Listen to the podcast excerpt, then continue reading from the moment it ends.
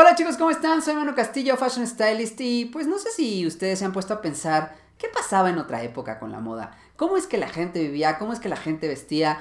Eh, como siempre les digo, la moda es siempre reflejo de lo que sucede en la sociedad, pero esta sociedad es muy cambiante y suceden muchísimas cosas a nivel político, a nivel religioso, a nivel social, a nivel hasta sexual y eso siempre se va a ver reflejado. Entonces, ¿por qué no? Hagamos una retrospectiva de qué sucedía en el siglo XX en moda, historia y así.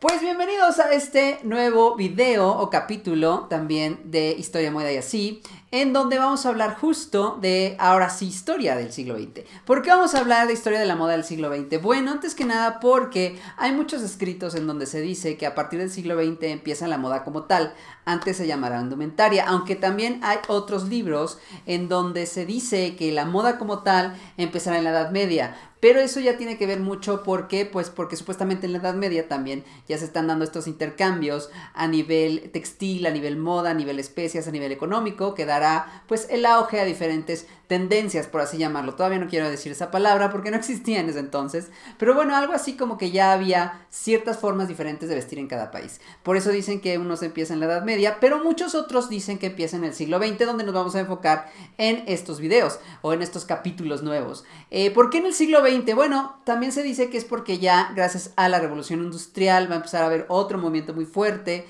lo que se va a llamar la famosa globalización, y esto va a traer como la misma información que se va a dar en un país se va a ir como pregonando por todo el mundo, duplicando y haciéndose o tripicalizándose, dependiendo de cada país, generando también ciertas tendencias. Por eso es que hay estas dos vertientes, ¿sale? Entonces, hoy vamos a empezar a hablar del siglo XX. Yo sé que tenía muchas ganas de ver este episodio y ya se les hizo por fin. Y aquí entonces vamos a hablar de qué pasó en el siglo XX qué pasó en 1900, cómo se vestían en 1900 y pues vamos a también entender mucho de las cosas que pues se fueron heredando hasta nuestros días, ¿no?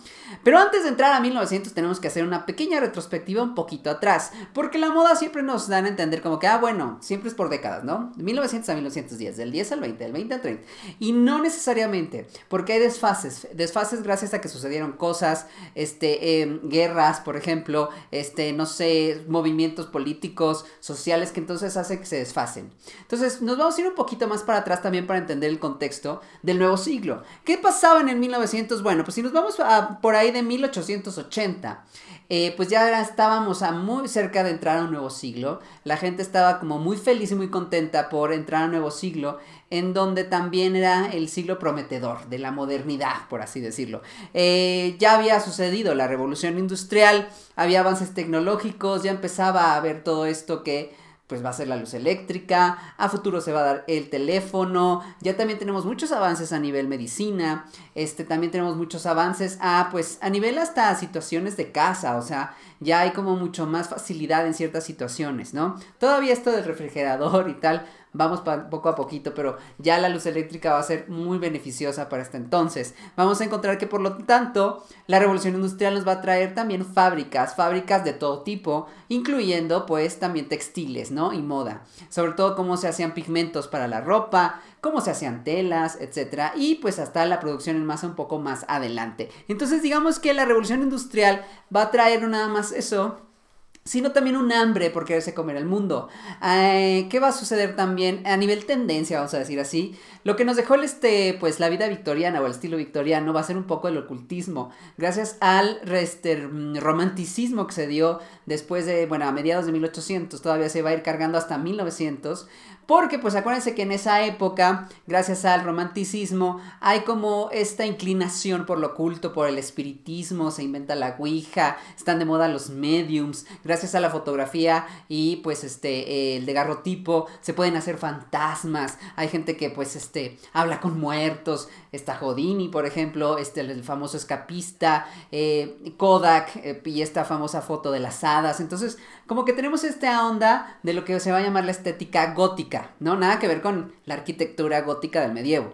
O sea, sí, pero no, porque esta ya es una estética, ¿no? Pero mucho va a tener y va a influir mucho en 1800. Entonces vamos a decir que también es una época un tanto oscuronzona, por así decirlo. Eh, en esta época también vamos a encontrar que el mapa mundial va a empezar a tener como ya semejanzas al mapa actual, ¿no? ¿En qué, ¿En qué, sentido? Pues que muchos reinos, imperios, etcétera, se empiezan a fraccionar para generar lo que hoy ganamos, o lo que hoy llamamos como pues los países, básicamente, ¿no? Este, ya grandes países como los conocemos, ya el mapa parece el mapa mundi como lo conocemos actualmente, eh, y también empieza a haber un decaimiento sobre los lords y toda esta onda de los nobles y la nobleza, este, esta gran como eh, onda de tener muchos eh, terrenos y tú ser dueño del terreno y no hacer nada picarte el ojo y tener gente sirvientes para ti, pues ya las herencias estaban acabando, ya estos terrenos después era mejor venderlos, ganabas más, este, y muchos de estos no querían, o sea, muchas de estas familias antiguas de Abolengo no querían, pues, quitar esta como costumbre que se hacía por heredar estos nobles, estos nombramientos. Lo que sucedía es que pues muchos de ellos estaban en bancarrota. Los muchos que querían sobrevivir deciden fraccionar sus terrenos, venderlos y también pues empezar una nueva vida en el nuevo siglo, lo que va a ser en 1900. Esto que causa pues muchas veces que este, los nombramientos se queden solo en familias muy exclusivas y entonces se hace todavía más, más chiquito el círculo de la élite, por así decirlo. Pero relativamente también la, la, este, la vida era bella en ese entonces, ya estamos como en 1890, 1900, ¿no? En, esa, este, en esos años. Y se le va a llamar la Belle Époque o la, la Bella Época. Eh, todo este francés que vamos a encontrar ahorita es porque justamente una de las capitales económicas de ese entonces va a ser París y también va a ser la cuna de la moda, por así decirlo. La moda femenina me gustaría este, pues, puntualizar porque ya hemos platicado que la cuna de la moda masculina va a ser Londres, gracias a George Brumel y el traje, ¿no? Y el dandismo y todo ese rollo, pero bueno, eso es, otra, eso es otro capítulo que vamos a ver después. Pero bueno, este, en 1900 va a ser justamente la cuna de la moda en París. Eh, acuérdense que a partir de ahorita, y eso va a ser una constante en los siguientes capítulos, país que tenga la bolita de ser el líder económico, político a nivel geográfico, va a ser el que ponga la tendencia. Entonces ahorita el que se estaba peleando la bolita era París. Entonces París es lo que está de moda, todo el mundo quiere parecerse a París, todo el mundo quiere tener esta tendencia francesada y pues no es raro que pues también este, en América suceda lo mismo, ¿no?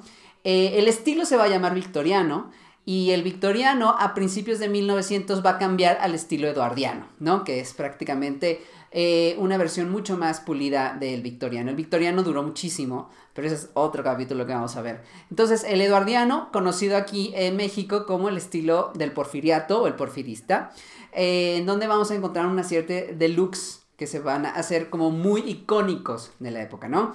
Pero bueno, si nos regresamos otra vez a París, ¿Por qué también París fue tan importante y por qué se hizo así como, wow? Bueno, pues resulta que hay una feria, que es la Feria Internacional de París, ¿no? O la Feria Universal de París.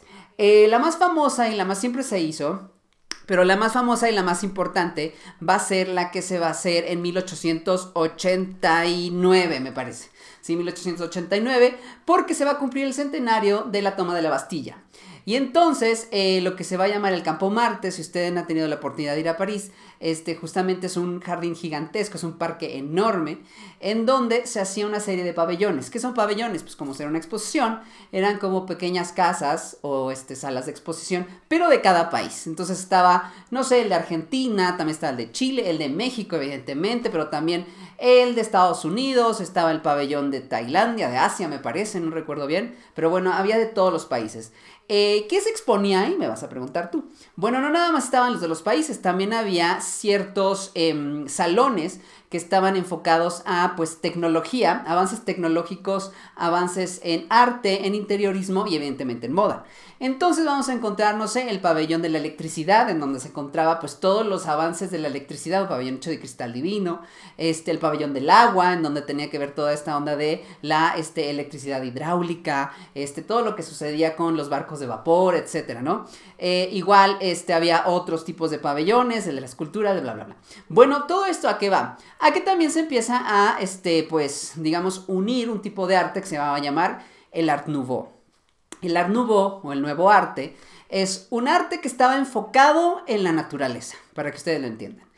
Como todavía seguíamos un poquito arrastrando estas ideas románticas del romanticismo, valga la redundancia romántica, romanticada, este, la idea era estos, este, como eh, ¿cómo decirles? Bosques encantados con hadas, por así decirlo, eh, o estanques o lagos, en donde había esta fauna y flora, pero no era una fauna y flora bonita. El Art Nouveau lo que quería como ensalzar era la fauna y la flora este, como un poco eh, lúgubre, ¿no? Entonces encontrábamos enredaderas, hiedras venenosas, este, estanques con ranas, pero al mismo tiempo se fundía un poco con el arte que estaba inspirado en la mitología, en las hadas, en los faunos, este, en grandes óperas de este, pues, antigua Roma también, eh, grandes escritos desde Shakespeare, etcétera, hasta pues toda esta onda como de mitología griega que ya habíamos platicado un poco, ¿no?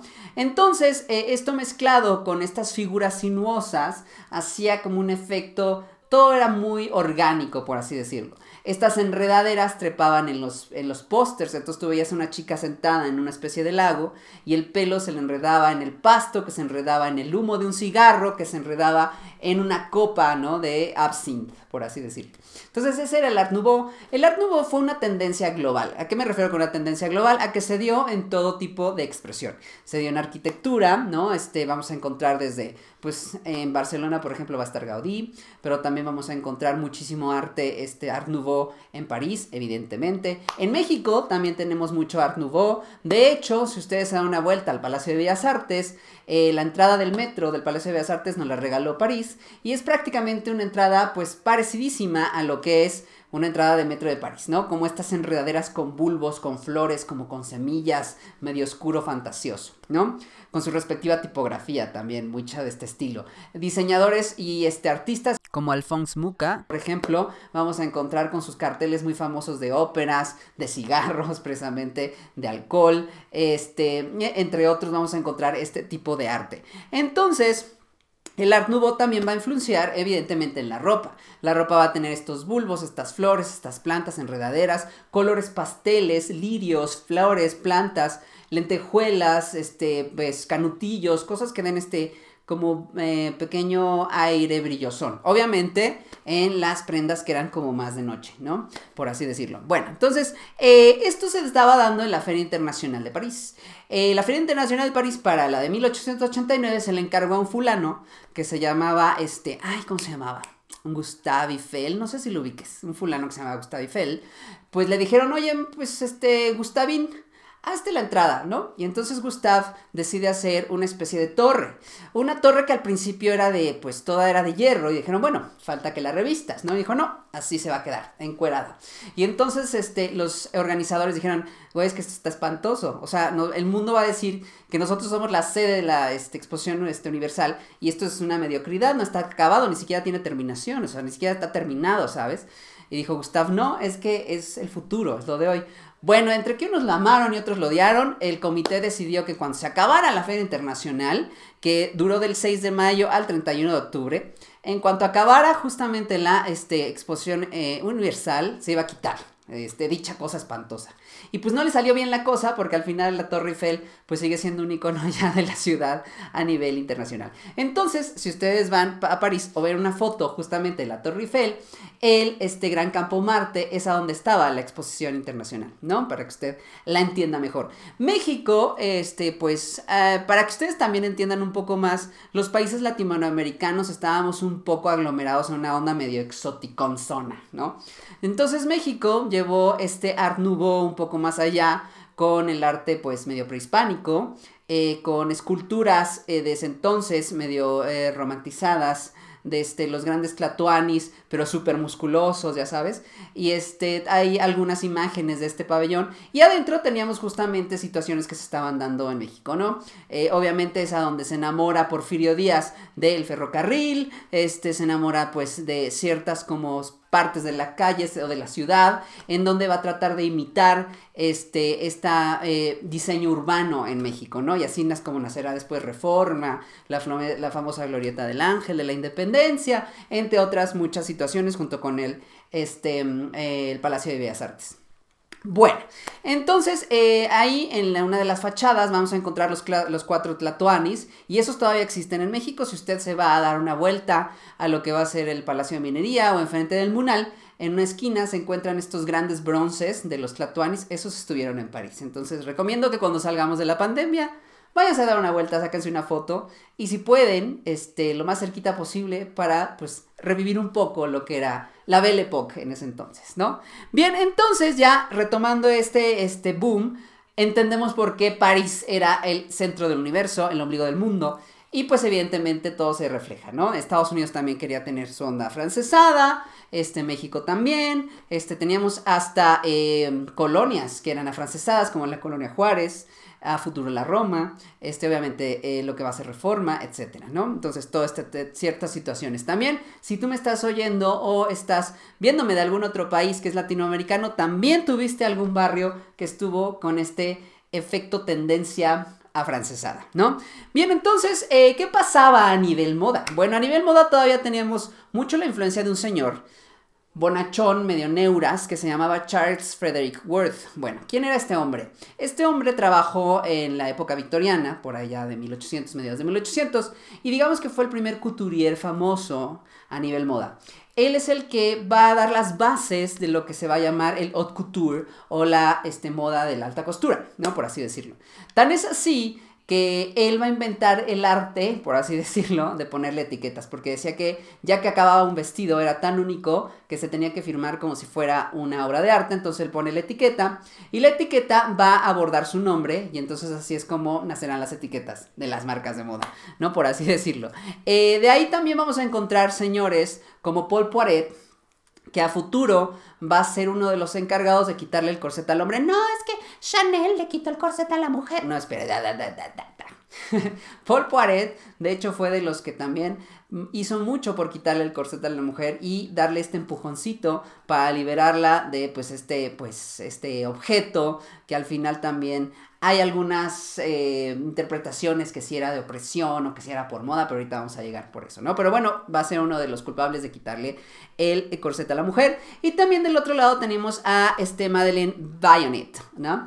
Este Bayonet o Bayonet, este fue una couturier también francesa que es uno de los pilares más importantes en la industria de la moda. Si usted no sabe quién es, se lo voy a poner este, escrito también. Eh, Madeleine Bayonet, ella este, hizo, digamos, un tipo de forma de coser la ropa en donde no cortaba la tela eh, horizontal y vertical. Si ustedes saben, la tela tiene urdimbre y este, costura, que son hilos que van horizontales y verticales. Estos, al ser horizontales y verticales, los cosían o los cortaban de esa forma. Bayonet lo que hizo es darle la vuelta 90 grados y cortar ahora sí eh, la tela haciendo el famoso corte al bies. Y tú vas a decir eso qué? Pues resulta que el corte al bies genera caída, genera fluidez y genera otro tipo de movimiento en la tela hasta hacerla un poquito más elástica, ¿no? Entonces, esto más todos sus tipos de patrones que son súper geométricos, de verdad, Bayonet no se me hace tanto, o sea, sí es una modista, evidentemente, pero es más matemática, amigos. O sea, para que ustedes entiendan, ella eh, tiene varios libros o se han hecho varios libros, en donde su forma de diseñar se basaba en la sección áurea, se basaba en fórmulas matemáticas, para saber cómo iba a caer la ropa, para pronosticar cuál iba a ser el tipo determinado, cómo iba a ser las ondas en las faldas. De hecho, no es raro que hasta en las universidades japonesas sea uno de los primeros libros que utilicen los diseñadores estudiantes para matarse y, este, y que sepan, ¿no? Cómo es un buen patronaje. Pero bueno, esa es otra historia. Bien, entonces de ahí va a ser uno de los pilares de la moda. A partir de aquí vamos a encontrar también a una jovencísima Gabrielle Chanel. Ahora sí. Gabrielle Chanel va a ser de las primeras diseñadoras que también se va a empezar a involucrar mucho en la ropa, ¿no? Sobre todo en tratar de cambiar esta silueta, que ahorita vamos a hablar de ella, de la mujer. Y entonces trata de reinterpretar también, este, no va, acuérdense que todo esto es paulatino. Y entonces su primer gran colección va a ser de vestidos camiseros. Y tú vas a decir eso, ¿qué? El vestido camisero era un vestido mucho más ligero, de una sola pieza, que se podía obviamente abotonar por enfrente y era una tela muy ligera, era una tela que, este, que también se podía utilizar para este, el día a día sin necesidad de tanto ajuar, ¿no? Eh, no nada más eso, para 1918 este, eh, va a ser la primera en tener una colección con tela de jersey. Para que usted entienda mejor, la Coco Chanel, ¿no? Este, ¿qué hizo? Pues era aquí, mira, bien este, eh, colmilluda la muchacha. Eh, sabemos que dice que fue espía, que sí era bisexual, que sí no sé qué. La realidad es que era muy tepradora, sabía perfecto qué onda, de un pasado muy humilde, logra estar a donde está de una forma no muy agradable. Este, también en su momento llegó con los nazis, se les unió a los nazis, la mujer es un poco neurótica, racista, sí, claro que sí.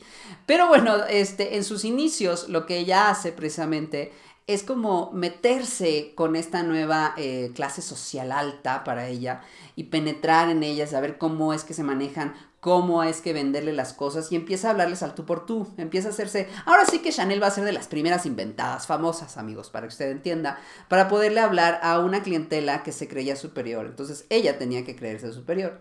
Por lo tanto, eh, su gran colección de 1918 va a ser una colección de tela de jersey. Para que usted entienda mejor por qué me da tanta risa esta, ironía es que la tela de jersey con esa se hacían las prendas interiores. Si lo queremos ver traducido a esta época, pues eh, digamos que Chanel estaba vendiendo ropa a las señoras ricas, encopetadas, de tela de calzón. Y le fue muy bien. Entonces vean cómo generaba este tipo de este, movimientos y fue muy adelantado a su época. Ya después hablaremos de ella, eh, pero en su momento sí fue muy adelantada a su época. Por otro lado, en los sectores altos, ¿no? En donde todavía estaban las clases sociales altas de renombre, de apellido, eh, pues ya había mercados eh, nicho, como los mercados de, pues, maleterías y marroquinería, y unos de ellos, pues sabemos que están Goyard, que es desde 1800, 1850, 1880, no recuerdo bien, este, que se trata de pues hacer maletas, este, eh, bolsos y eh, closets andantes. Estos closets andantes, para que usted lo entienda mejor, era cuando te ibas de viajes muy largos, sobre todo cuando eran cruceros, eran unos eh, cajas gigantescas que tú abrías a la mitad y por dentro tenían pues literal un eh, tubo para poner la ropa colgada, cajoncitos, podías también desdoblar un pequeño escritorio con un espejo, o sea, una cosa coquetísima, con una sillita, todo. Entonces, imagínate el tamaño de eso. Este, Goyard, pues fue una marca importante desde entonces hasta ahora. Y también Louis Vuitton, ¿no? Louis Vuitton que desde entonces ya estaba haciendo ruido y de hecho es cuando el hijo de Louis Vuitton, George Vuitton, va a este, experimentar con un tipo nuevo de patrón para que la gente cuando cayeran sus maletas al agua eh, no se perdieran. Y entonces, gracias a la tendencia del Art Nouveau, que estaba muy inspirada en el orientalismo, es que nacerá el famoso canvas, ¿no? O estos flores, que en realidad son flores de cerezo, con el famoso monograma. Entonces van a ser el monogram, el famoso monogram, o el monograma en los maletas de Louis Vuitton. Eh, eso es lo que tenemos en marroquinería. Por otro lado, también este, en la Feria Internacional desde 1888, eh, los hermanos Hermès van a introducir eh, pues mucho el equipo para este, el arte equino, ¿no? Para toda esta onda de montar de caballos, hacer sillas de caballos, botas de montar, espuelas, este, y hasta ciertos uniformes. de ahí es que eh, no es raro que Hermes en su logotipo tenga caballos porque al principio se dedicaban a todo esto y ya con el tiempo empezaron a hacer ropa y con el tiempo empezaron a hacer también bolsas, pero eso va a ser hasta muchos años después, ¿no? Bien, entonces eso es lo que estábamos encontrando en la Feria Internacional de París y lo que estaba sucediendo en 1900 a nivel mundial. Pero, ¿cómo se compraba en este nuevo siglo? Bien, ¿cómo es que se compraba en 1900? Bueno, pues o cómo es que hacías ropa también, porque no era tan bonito todo. Vamos a entender que siempre como que los libros y las referencias visuales nos dicen de la moda desde las clases sociales altas. Y siempre es actualmente, tengo muchos alumnos y gente más este, joven que es, no, todo el mundo se veste así. Bueno, es bien interesante porque a partir de 1900 se va a hacer la proliferación de la clase social media. ¿Sale? Los famosos burgueses también. Este, ya existía desde antes, pero gracias al siglo XX, pues como ya va a haber muchas más industrias que necesiten de este, este pues, eh, personaje que también es aspiracional, que si ahorra bien, eh, puede darse sus lujos, etc. Y que al final la clase media es quien va a mantener a flote la economía de las sociedades, ¿no? Entonces, eh, pues digamos que siempre quien pone la tendencia es los, la clase social alta, luego se va a ir a la clase social media y después obviamente es aspiracional para las clases bajas. Entonces, casi siempre las referencias son para de las clases sociales altas. No es que esté mal, pero son los que daban la tendencia, por así decirlo. Ya después, a finales, vamos a encontrar que ya mucho tiempo después que empiezan las tribus urbanas a mediados del siglo, como 1950, ya habrá un cambio interesante de quién pondrá la tendencia. ¿Sale? Pero bueno, en 1900 sucedía así. Por lo tanto, vamos a encontrar que, ¿cómo es que te hacía la ropa? Bueno, pues si no tenías mucho presupuesto, tú te la hacías, evidentemente. Eh, había ya revistas, había ya ciertos periódicos en donde tú te podías hacer patrones de cosas muy básicas. Eh, si no, este, por lo general, podías ir con la modista de tu colonia y llevar alguna revista como Jardin de Mode, Jardin de Mode o Vogue, en donde este, pues, podías copiar modelos que veías en estas ilustraciones. Por otro lado, eh, si no eh, te daban, por eso no es raro que tengamos bisabuelas o abuelas que todavía sabían o les enseñaban a coser enseñaban a hacer, porque era parte esencial de la mujer en ese entonces saber coser y hacer hasta la ropa. Por otro lado, si no, te ibas a tiendas multimarca. Y entonces, ¿qué sucede en 1900? Es el boom de las famosas boutiques, ¿sale?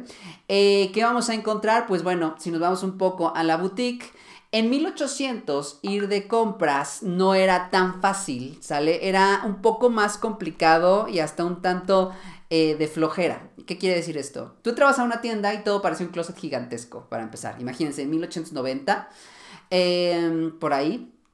Entonces tenías que llevar muy, muy, eh, muy claro qué querías comprar. Entonces, no sé, yo quiero eh, una corbata verde, ¿no? Entonces llegaba y llegaba con el hombre, ah, sí, siga al joven para que lo lleve a la zona de corbatas.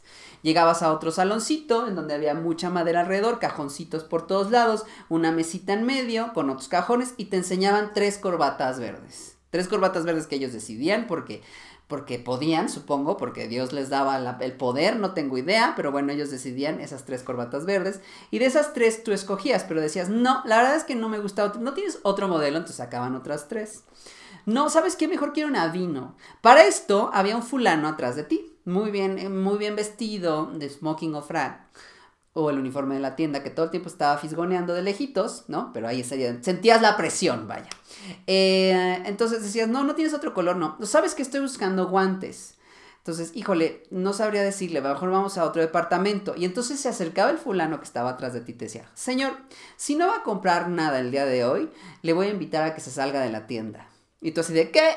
Así se compraba, porque en ese entonces el arte de comprar era tan inspiracional que solo era para cierto tipo de personas, que eh, era todo tan, digamos, exclusivo y tan persona a persona que tenías que ser muy seguro de lo que se necesitaba y no podías dudar de la persona que te lo vendía. Y entonces tú quitarle el tiempo a esta persona era quitarle el tiempo de exclusividad a alguien más, según ellos, y entonces te invitaban a salirte. Un señor que le tocó esta experiencia no le gustó el chistecito y él se llamaba Selfridge, ¿no? Selfridge era un gringo que este, estuvo en una tienda que igual conocen que se llama Macy's en Estados Unidos y que su sueño era hacer una tienda. Entonces se larga a Londres eh, con todos sus ahorros y su familia y en, justamente en Londres abre una de las boutiques más grandes y la idea era hacerla un poco más cercana al público clase media. Entonces hace una tienda multimarca, una boutique, pero ¿cuál va a ser el, eh, digamos, boom de Selfridges? Eh, Selfridges, para empezar, va a sacar toda la mercancía a la vista. Eso va a ser totalmente innovador. Tú podías llegar, entonces decías, quiero una corbata, pero se te atravesó un pañuelo, pero al final saliste comprando unos zapatos. Entonces decía Selfridges, es que el cliente tiene que comprar, o sea, el chiste es que compren, si no, pues cómo vamos a ganar. Esa es una. Dos, empieza a hacerlo aspiracional, al grado de que lo empieza a hacer por boutiques. Hombre-mujer lo dividía y este generaba como microambientes. Tres, tenía un restaurante y una cafetería por si se te iba todo el día completo, podías comer ahí. O si nada más querías echar el chal y el chisme, podías ir a la cafetería y comprarte ahí unos macarrones o echarte el chal con la amiga y el pastelito y salir con tu bolsita de Selfridges sin haber comprando nada. Este, después, eso no es nada. También hace uno de las eh, innovaciones más importantes a nivel eh, venta de moda, que es poner en el primer piso la perfumería. Y tú vas a decir, ¿y eso qué? Pues resulta que la perfumería y las prendas interiores solo se vendían en un espacio aparte y atrás de las tiendas, porque tú vender lencería y maquillaje con perfume era como vender para que usted lo entienda mejor dildos y tangas y este y látigos de sadomasoquia. Así era en esa época, gente, así para que ustedes entiendan. Entonces, tuve un lipstick, un blush, un, un, rizador de pestañas, unas sombras, era casi casi como ver calzones y pornografía, ¿no? Entonces, que lo ponga en el primer piso y en las entradas de las tiendas fue una innovación. Con mucho miedo lo hizo, con miedo a que la gente, pues obviamente lo tachara de pornográfico, de, bueno, no pornográfico, pero como de malos, este, eh, digamos, mala eh, educación. O con que sea un éxito, lo que no tomo en cuenta es que fueron a ser un éxito, porque es lo que quería la mujer. Y entonces empieza a entender un mercado nuevo en moda, que es el mercado femenino, que es el que más vendía, el que más compraba moda y consumía moda. A partir de ahí, todas las tiendas que usted conoce, Le Bon Marche, Galerías Lafayette, etcétera, van a empezar a tener justamente en el primer piso la, el mercado de este, perfumería y maquillaje. Eh, luego de eso también él va a ser muy innovador, va a ser eh, el de los primeros en introducir los descuentos de temporada, en introducir lo que va a ser como el tatarabuelo de la moda del fast fashion o de el preta porter porque empieza a sacar colecciones de ropa básica en tallas completas eh, porque también acuérdense que esto sucedía porque la gente ya no quería comprar este alta costura amigos. O sea una o no tenías dinero porque no eras así súper rico o dos porque también, o sea, necesitabas una camisa porque ya esta onda de eh, la clase media, pues trae otro tipo de personaje interesante que va a salir de un topper de cristal con su gafete en la cintura, que es el godino, el oficinista, ¿verdad? Entonces, él, esta parte del oficinista o el trabajador, pues necesita ropa de todos los días. Entonces, esto es lo que Selfridge decide este, implementar y le va muy bien.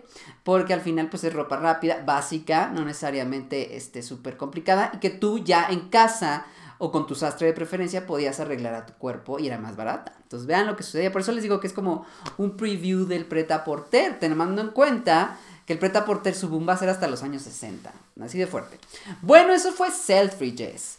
¿Qué va a pasar en Mexico City? Bueno, eh, bueno, antes de Mexico City estaba este, Galerías Lafayette, que también fue un muy buen este, invento en París, porque no nada más estaba junto a la ópera, en uno de los sectores, también en ese entonces que era el boom del jetseterismo, entonces estaba junto a la ópera de París, a la salida también del metro, este, y enfrente de cafeterías, entonces era una forma muy fácil de atraer a la gente. Entonces fue la primera tienda multimarca gigantesca que aparte se adorna con un gran vitral para generar todavía más atracción y que la gente se quede ahí adentro comprando. En México parece algo parecido. Justamente en la esquina de lo que hoy es 20 de noviembre, eh, unos eh, empresarios franceses, creo que uno es alemán, empiezan, creo, no, recuerdo muy bien, eh, pero bueno, son extranjeros, empieza, compran un pequeño este, cajón para vender ropa, ropa que traían de este, fuera, ¿no? de Inglaterra sobre todo, de Francia, de París, toda la última tendencia europea. Y lo primero que hacen es etiquetar la ropa. Y tú vas a decir, eh, ¿eso qué? Pues es que antes no se etiquetaba la ropa, gente. Antes tú llegabas y lo que hacías era, pues, regatear la ropa. A regatear la ropa, pues tú podías eh, conseguir una ropa muy buena en un precio relativamente accesible. Y ellos dijeron, Nanay de Paraguay, vamos a ponerle etiqueta. Y así es como empiezan a hacer eh, y a crecer muchísimo más rápido. Al grado de que el terreno se hace más grande, empiezan a construir un edificio muy, muy grande, de todo con una estructura de hierro, que es lo que estaba de moda en ese entonces. Y la gente que pasaba decía, wow, es que ese es un palacio. Es el palacio de hierro. Y así es como nace la leyenda del nombre.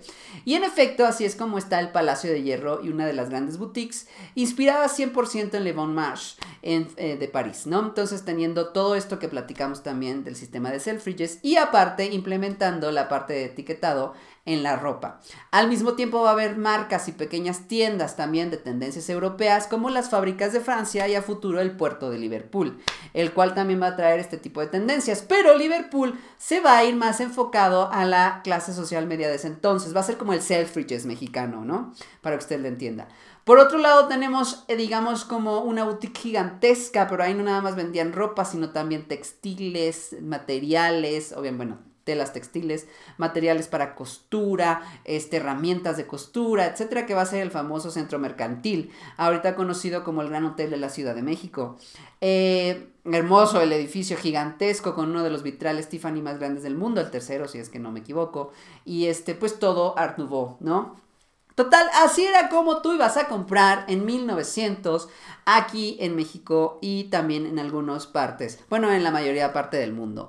Este, esto que hacía que al final también la venta de ropa sea una total experiencia, lanzando este, catálogos este, y pequeños pues hasta suplementos de lo que se iba a poner uno. Eh, no es raro, el Palacio de Hierro, por ejemplo, sacaba colecciones de luto ¿no? Y es que las colecciones de luto ya estaban de moda desde la, este, la época victoriana y tú decías como, ¿por qué? Pues porque en ese entonces, acuérdense que era 1890, digo 1850 como a 1900, todavía 1910, era muy común eh, pues hacer relaciones familiares con tal de tener relaciones públicas. O sea, tú tener amigos en los sectores altos era relaciones públicas y tú con lo que querías era afianzar la herencia y el dinero. Entonces no era raro que casaras a la hermana, que casaras a la hija, que casaras al hijo este, y que pactaras matrimonios. El romanticismo de la misma época nos trajo los matrimonios por este eh, amor, pero todavía había muchos que eran pactados desde antes para pues eh, preservar los apellidos, las herencias, el dinero, etc. Acuérdense que ahí sí era una cosa para el dinero, ¿no? Entonces cualquier lugar que era para recreación era para hacer este, relaciones públicas, amigos. Irte a la Alameda cuando había álamos, ¿no? Bueno, a la Alameda en México a caminar y a echar el novio era para relaciones públicas. El este, Parque Chapultepec, relaciones públicas. La iglesia relaciones públicas. Entonces tú ibas a la iglesia y todos, este, pues ahí también saliendo hacían la chorcha, ¿no? ¿Y esto qué tiene que ver con este, los, los catálogos de luto? Pues porque en las ciudades que somos católicas, los países que somos católicos, tenemos la bonita pues costumbre de la Semana Santa. Y en esas semanas se uno se viste de luto. Bueno, en ese entonces se estilaba vestir de luto. Pero en las clases sociales altas no es el luto, no es lo mismo el luto de terciopelo español, al luto de taftán francés, al luto de seda italiana, ¿verdad? Entonces la idea era tener hasta tendencias en este tipo de materiales este, negros, por así decirlo. Entonces tú veías a las Aramburu Zavala, ¿no? Ahí está la Aramburu Zavala, con su vestido Worth de terciopelo español, ¿no? Pero ahí ves a los Pasipuente con su, con su encaje negro, este, eh, francés o italiano, etc. Entonces, así es como se hacía estas situaciones en esa época. Por lo tanto, vemos que esta es total, este, eh, digamos, aspiración. Eh, ¿Qué otras cosas o costumbres nos traía que tiene que ver ahora con moda también? En ese entonces, digamos que si tú eres clase social media o no tenías también un título muy grande y tenías muchas hijas, eh, tú podías tener una protégé. O sea, si tú eras alguien de clase social alta o de un apellido muy grande o de una herencia muy grande, podías ir a la casa de otra familia y decir, ah, me gusta tu hija la más guapa, me la voy a llevar a mi casa y la voy a educar como son las costumbres de la élite. Y le voy a enseñar a que ponga una mesa y a que coma y a que converse y a que sea una mujer así, wow, increíble, súper de sociedad. Y va a ser mi protegida y yo le voy a dar educación, comida, pero pues va a vivir en mi casa. O sea, te tienes que despedir de ella porque a partir de, de aquí es como mi hija postiza, por así decirlo. Entonces, estas mujeres, después de un tiempo cuando cumplían 15, en otros países 16 años, era el este, baile de presentación. En Europa se presentaban justamente este, las clases nobles, sus hijas, presentaban a los príncipes y reyes, a los reyes, perdón, y en las clases, este, digo, aquí en México se presentaban desde los virreyes, desde, estamos hablando desde la época de la conquista hasta ya 1800, 1900, a las clases sociales altas, ¿no? A las élites. Entonces hacían estos bailes de presentación en sociedad, háganme usted el favor, en donde pues buscabas emparejar a la hija postiza, a la protegida o a la hija bonita de la familia de renombre con algún, este, hombre del mismo... Eh, talante, por así decirlo, y garantizar el show del dinero, ¿no? Y es así, eso es como esos bailes van a irse como descontextualizando al famoso baile de quinceañera aquí en México y el Sweet 16 en Estados Unidos. Entonces, por eso no es raro que las quinceañeras sigan usando como estos vestidos de corset y faldota, porque pues viene desde la época victoriana todavía esta, este, como interesante herencia que se ha modificado muchas cosas y ahora ya tienen unas nuevas costumbres, este, totalmente modernas, pero bueno, desde ahí viene este show, para que usted entienda mucho el punto al que voy con la moda. Pero bueno, ¿cómo era la silueta o cómo carajos te vestías en 1900? Bueno, para empezar, viene la parte como más eh, controversial de la época que va a ser el famoso corset. El corset se llama corset de, silueta de avispa o de cintura de avispa, también conocido como silueta en S porque dibujaba una S. ¿Qué hacía el corset victoriano? Dentro de toda la gama de corset, y es que aquí me van a salir mucho, no es cierto, el corset no es así, no es cierto, el corset no te destroza, no es cierto. Había, yo vi a una youtuber, yo vi un libro en donde... Espera, antes de que nos peleemos, peleemos. este, el corset de cintura de avispa era uno de todos los que existían. ¿Sale? La silueta de ese entonces era la silueta en S o S itálica. ¿Cómo era ese entonces? Bueno, lo que hacía el corset era levantar el busto y proyectarlo para adelante, hacer la cintura estrecha y la pelvis la proyectaba para atrás, haciendo esta silueta como si te fuera así de boca, por así decirlo. Y esa era la silueta en S. Había corsets que no eran tan marcados que te hacían esta silueta, que eran relativamente ergonómicos, y había otros llamados cintura de avispa. Los de cintura de avispa eran los de más modernos, por así decirlo, los que tenían más tendencia. Llegaban a unas ridículas cinturas de entre 50 y 35 centímetros. Sí, 35 centímetros. O sea, una regla así 35 centímetros de cintura. Esto provocaba en esos corsets tan apretados muchas, muchas veces desplazamiento de vísceras y problemas alimenticios, así como abortos espontáneos en el caso de que no supieras que estuvieran embarazadas. Imagínate el drama, ¿no? O sea, imagínate, no sabes que estaba embarazada, le ponen el corset, tiene el aborto y se enteran que no era virgen la mujer. No, bueno, drama nacional en la familia de Abolengo. O sea, ya te imaginarás el novelón, ¿no? Pero bueno.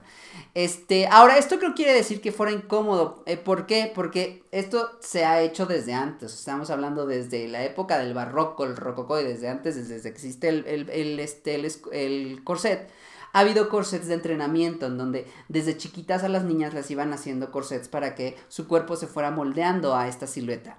Como les decía, el corset no es necesariamente una este, prenda que este, opresiva o que te destrozaba. Sí era molesta, pero la de el de cintura de avispa. Porque en realidad eh, la función del corset como tal era como un brasier. Todavía el brasier como tal no existía. Lo que hacía era oprimir el pecho para levantar el busto, mantenerlo en su lugar y ya después venía toda la ropa encima.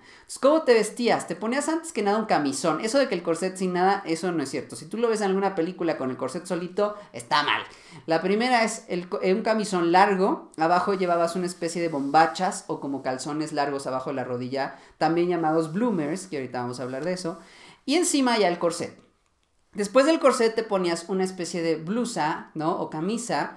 Y arriba una falda, ¿no? Lo que aquí le llamamos fondo. Después lleva una sobrefalda y al final un faldón. Tres capas de faldas. Obviamente, este, se me había olvidado, llevabas medias con sus respectivos ligueros. Y encima de esta camisa llevabas un chaleco o si no, también una chaqueta, ¿no? Obviamente, para clases sociales altas era todo este ajuar, o si no, para en la noche se utilizaban vestidos. Para las clases sociales bajas, este, o los, o las, o digamos que el traje de día a día era una camisa con las respectivas faldas en diferentes tonos textiles a lo que te alcanzara, vaya. Eh, en este entonces estaban de moda también las famosas eh, hombreras o hombros o mangas globo, que ahorita están tan de moda otra vez que parecen muy ochenteras, pero en realidad son muy victorianas o muy eduardianas.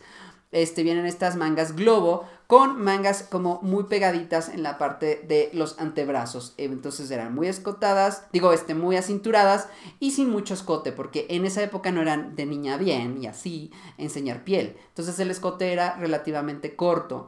Al grado de que no era enseñar este piel, no era bien visto, te ponías medias y los botines eran una especie de zapato tacón con un botín alto que llegaba un poquito más arriba de el este, tobillo, ¿no? Y estos botones, estos zapatos estaban este, muchas veces mm, cerrados con botones o con agujetas.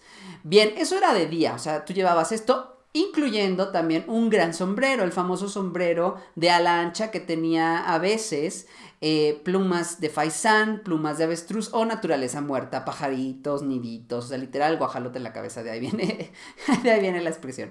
Este, eh, ese era como el look de día. Obviamente si tú ibas a pasear, llevabas sombrilla, guantes que cubrieran hasta los codos, eh, obviamente tus collares, el camafeo, que era una de las piezas más importantes en esa época, que era una especie de gargantilla que llevaba una fotografía o una especie de perfil labrado en marfil o en algún otro material tipo hueso, etc.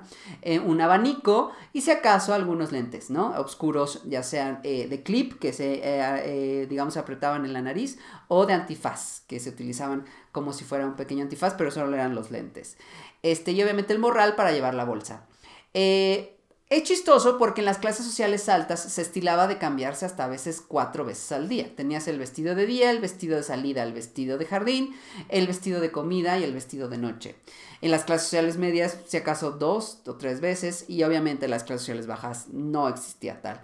Eh, situaciones interesantes, cosas raras de este, la edad, este, eh, época victoriana y edwardiana, es que se utilizaban muchos accesorios de pelo humano, ¿no? Los famosos guardapelos, que eran este, el pelo o el rizo de alguno de tus seres queridos, lo guardabas en estos accesorios, o muchos de estos joyas estaban hechos con pelo, o sea, y no parecía pelo, ¿eh? De hecho, parecían como, este, bandas o como los relojes de mano, pero lo, este, las pulseras, en lugar de ser hechas de tela, era de pelo, entonces parecía tela, ¿no? O ponían como este, algunos collares que también trenzaban el pelo al grado de parecer tela, así de medio creepy era el asunto, incluido eh, las fotos post-mortem, pero bueno, son otras cosas más raras.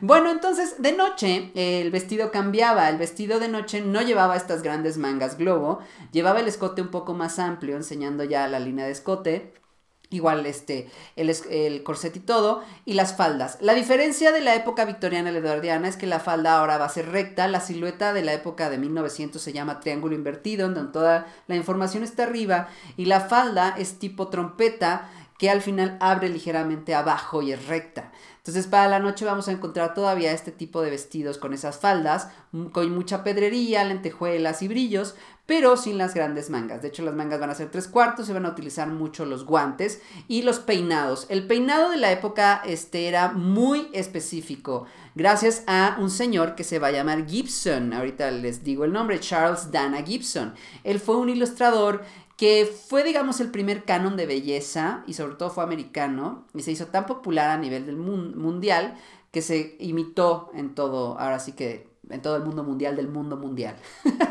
valga la redundancia. Entonces, este tipo de peinado se va a llamar justo el de las Gibson Girls. Y es esta especie como de chongo gigantesco que vemos hasta en el vestido, en el peinado de la madrastra de Cenicienta, ¿no? Para que usted lo entienda y lo capte más. Ese es el, famoso Gibson Girl. Eh, bien, entonces a este tipo de mujeres se llamaba eh, pues las Catrinas y los Catrines, ¿no? Eh, porque las mujeres y los hombres que estaban vestidos a la última tendencia europea se les llamaba Catrines o Catrinas. Eh, estos al final eh, vestían justamente este efecto haciendo que te veas de clase social alta, ¿no? Lo interesante aquí es ver que pues va a haber gente como Posadas, que va, de ahí saldrá la famosa este, Calabra Garbancera, la Catrina, etcétera, que justamente es de esta época. El hombre, ¿cómo se vestía? El hombre igual empieza a utilizar diferentes tipos de trajes y para 1900 ya se va a establecer la forma de vestimenta masculina como tal. ¿En qué sentido? En los protocolos de fiesta. Ya se van a hacer como tal el traje, digamos, de día, que es prácticamente el traje que llevamos ahorita hasta nuestro tiempo de tres piezas o dos piezas. También para las fiestas de este mediodía o las comidas era el smoking y al final el, este, el frac, ¿no? Eh, o el jacket eran estas cuatro este, mm, eh, trajes que se utilizaban, si es que eras de clase social alta, vestías todos estos en diferentes tipos de eventos. Con el tiempo, estos se van reduciendo hasta llegar solo a etiquetas especiales como bodas, este, eventos diplomáticos, etc. ¿no? Eh, muchos de estos trajes, también junto con eh, la mujer, el hombre va a tener sombrero, o sea, parte especial, indispensable de la moda femenina y masculina es el sombrero. En el caso del hombre va a ser sombreros de fieltro, en el caso este, de invierno, en el caso de verano van a ser de carrete, ¿no? El famoso pork pie, o este sombrero que se va a ver muy famoso hasta los años 20. Las corbatas van a ser la famosa corbata en nudo corredizo, pero el hombre también tenía su complicación, amigos, no crean que era tan fácil. El hombre utilizaba camisas con cuellos y puños desmontables. ¿Esto qué quiere decir? Que tú comprabas la camisa, era más fácil lavarla menos veces y lo que más ensuciaba, que eran los puños y los cuellos, los comprabas por separado de una tela muy muy rígida, muy almidonada, que muchas veces llegaba a lastimar el cuello o a veces hasta generar ciertas heridas, ¿no? De tan rígido que estaba. Había unas leyendas urbanas que hasta muchas veces gente que estaba muy alcoholizada en los bares se quedaba dormida con estos cuellos y podía morir de asfixia. Pero bueno, cosas de la época victoriana que nosotros sabemos, ¿no? Entonces, este, a partir de ahí, pues sigue también la línea del dandismo, obviamente ya traducida a esta época, con traje de tres piezas, reloj eh, de cadena o leontina, este, zapatos de vestir, calcetines, pañuelo, fistol, este, em, etcétera, lentes, eh, algunas veces guantes en la noche y para otros efectos de este trajes, eh, pues el sombrero de copa, ¿no? Para el frac, este, o el jacket, perdón. Entonces, encontramos que el hombre sigue sumamente, este, digamos, bien vestido. Pero bueno, al final, em, digamos que hay un grupo de mujeres que no está muy feliz con este evento, ¿no? Ya para el siglo XX la gente empieza a despertar sobre todo el momento femenino. Entonces viene la segunda ola del feminismo y las mujeres van a encontrar en la moda una forma de expresar este enojo contra el hombre. Y nace el movimiento sufragista, en donde las mujeres cortan un poco sus faldas hasta el tobillo, enseñando ligeramente los pies, no crean que eran todos los pies, utilizando mucho camisas, porque muchas de ellas trabajaban en, fábricas y este, eran obreras, entonces eran camisas o con chaleco, muchas con su peinado Gibson o algunos sombreros de ala corta y hacían marchas. Y no, o sea, si tú crees que lo que pasa en tu ciudad cuando el movimiento feminista de, ay, no me rayen el monumento, ay, no me rompan la, la vidriera, ay, las ventanas, ay, en otras épocas sí era diferente. No, las sufragistas eran igualitas, las sufragistas hacían grafitis, también rompían ventanas, también se metían en cafeterías, también este, eh, vandalizaban tiendas. ¿Por qué? Porque el chiste era hacer ruido. Acuérdense que siempre una revolución es hacer ruido, si nadie te pela. ¿No?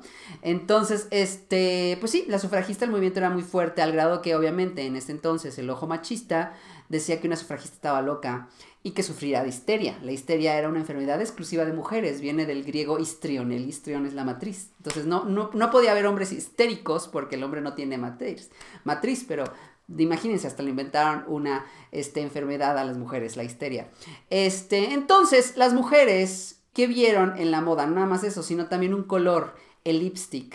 Y empezaban a ponerse lipstick rojo en la boca. Y tú dices, wow, ¿y eso qué? Pues es que el maquillaje de la época no era ser maquillada. Tú tener labios rojos significaba que eras de la vida alegre, por así decirlo, ponerlo en bonitas palabras. Entonces, ellas al ponerse lipstick también estaban tratando de hacer un punto en donde ellas eran libres de su cuerpo y de lo que decían, porque era la boca, y de lo que hacían, ¿sale? Entonces querían hacer huella en la sociedad para poder votar.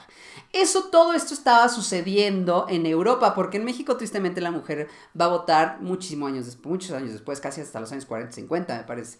Y así va a suceder también en América, pero bueno, este, acuérdense que las olas de revoluciones es como un dominó, sucede en una parte para que se vaya haciendo en todos lados. Todo esto está sucediendo en la famosa Belle Époque, con todo lo que hablamos del arte. También estaba la música, que todavía había mucha música clásica, etcétera, tal.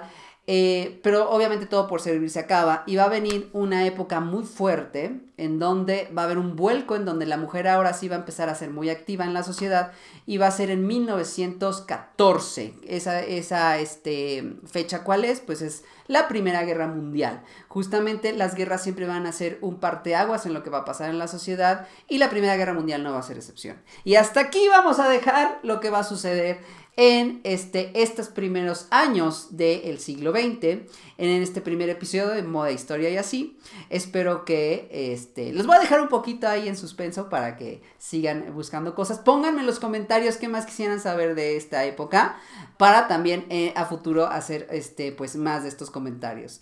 Eh, o no sean así, también denle la campanita, denme follow. Acuérdense que todas mis redes sociales estoy como Manu Styling, en TikTok como Manu Styling 1, eh, en Instagram también, etc. Y ya estamos para Spotify, ¿sale? Entonces también búsquenme en otras plataformas de streaming para que también ahí me oigan si es que me estás escuchando tú por ahí. Y si me estás siguiendo en YouTube, pues también dale me gusta, ponle la campanita para que te avisen de nuevos videos de moda, historia y así. También sígueme también en las otras redes sociales y espero nos veamos la siguiente semana para saber qué ahora qué va a pasar después de la Primera Guerra Mundial. ¿Sale? Yo soy Manu Castillo y nos vemos en la próxima.